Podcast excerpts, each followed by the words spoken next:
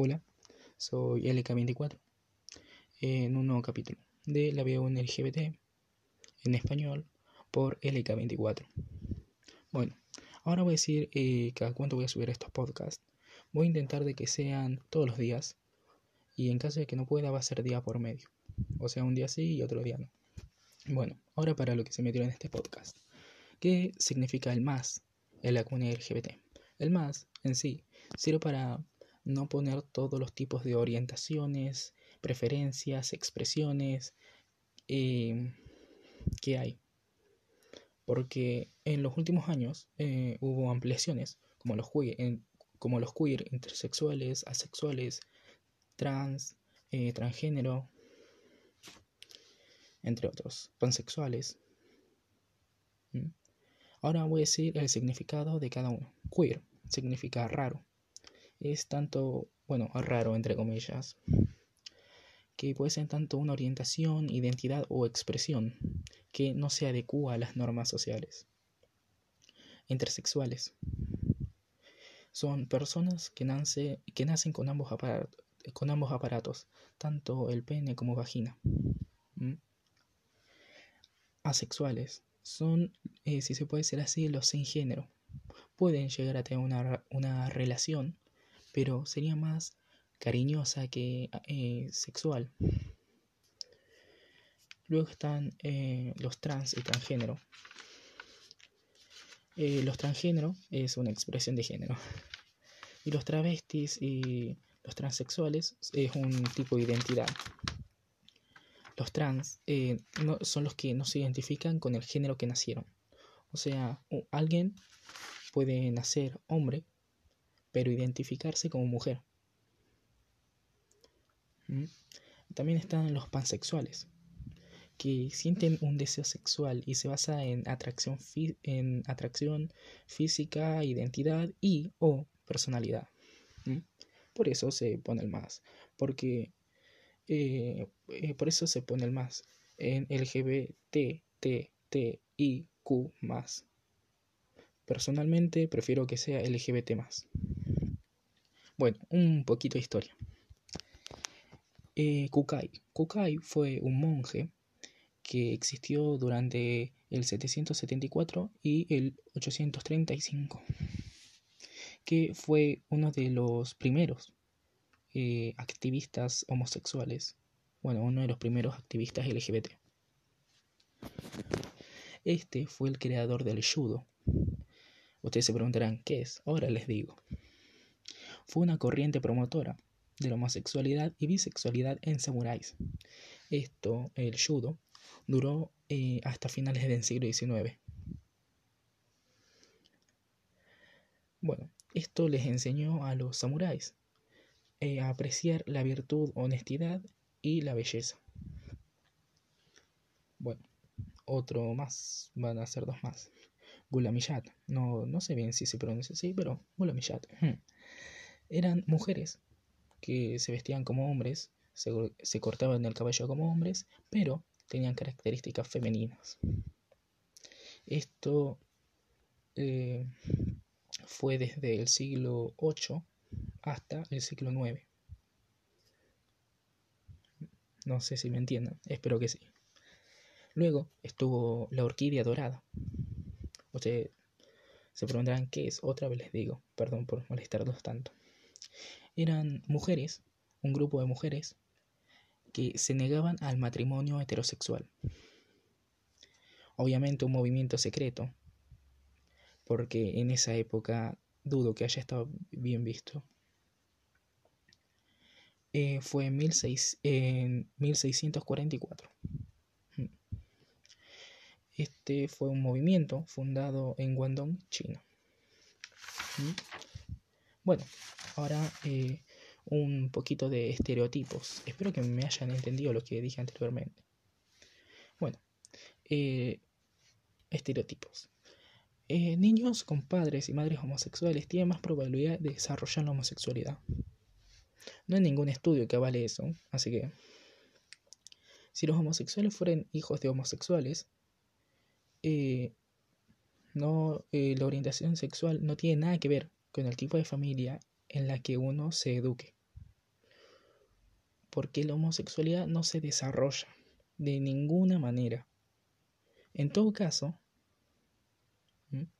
pensemos evidentemente que ser homosexual o bisexual es tan bueno como ser heterosexual. La homosexualidad es otro estereotipo. La homosexualidad es respetable, pero debería reservarse eh, al ámbito privado. Institucionalizarlo es un error. Es, creo que un estereotipo muy eh, falso. Eh, la sexualidad, lo que cada uno haga en su cama es privado, obviamente pero los derechos que la sociedad asocia a las personas en virtud de formar parte de unidades familiares es un asunto público y de derechos. Hasta ahora, las personas eh, tienen acceso a determinados derechos, pensiones, herencias, filiación, entre otros, en virtud de su heterosexualidad, que no es privada, sino que está institucionalizada. No sé si me entienden. espero, espero que sí. bueno, eso. Em, esos fueron los estereotipos. Bueno. Eh, otro, que no es un estereotipo, ni siquiera sé lo que sea. Pero bueno, pinto. Perdón. El objetivo del matrimonio y la reproducción y la continuación de la especie humana. Eh, la reproducción es posible mediante la unión de personas del mismo sexo y por tanto no se puede llamarse matrimonio, o sea, un matrimonio homosexual no puede llamarse eh, matrimonio. El objetivo del matrimonio no es la reproducción, ninguna ley dice eso. Por eso hay personas estériles o personas mayores que se pueden casar. Lo único que dice la ley es que eh, si van, eh, o sea, lo único que se le pregunta es si van a vivir juntos o si van a apoyarse y ayudarse. Ese es el objetivo del matrimonio civil, que es prestarse ayuda mutua y acceder a determinados derechos que la sociedad ofrece a, las personas que se casan. Por otra parte, biológicamente, eh, no solamente existe el sexo, para poder tener hijos. Recuerden que existen múltiples posibilidades para ser padres o madres. Tanto la reproducción asistida, la gestación, la gestación subrogada, entre otras. Por eso hay tanto personas que pueden tener hijos, tanto sean heterosexuales, bisexuales o homosexuales.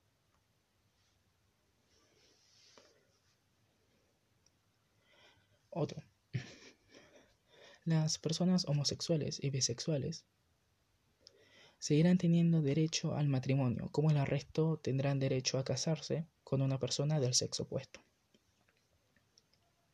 En el caso de las personas homosexuales, ese derecho es en la actualidad un derecho vacío, ya que hoy el matrimonio se contrae sobre la base del amor.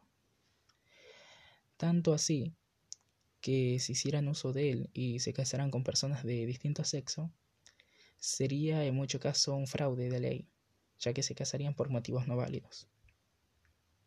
De hecho, esto es verdad, hay gays, lesbianas, que se casan con eh, personas de su género opuesto para evitar tener problemas. O sea, para ocultar eh, su amor a la familia. Lo cual recuerden, si ustedes creen que van a estar bien y casarse con esas personas, lo cual está bien, que no les importe lo que haga el resto, ¿ok?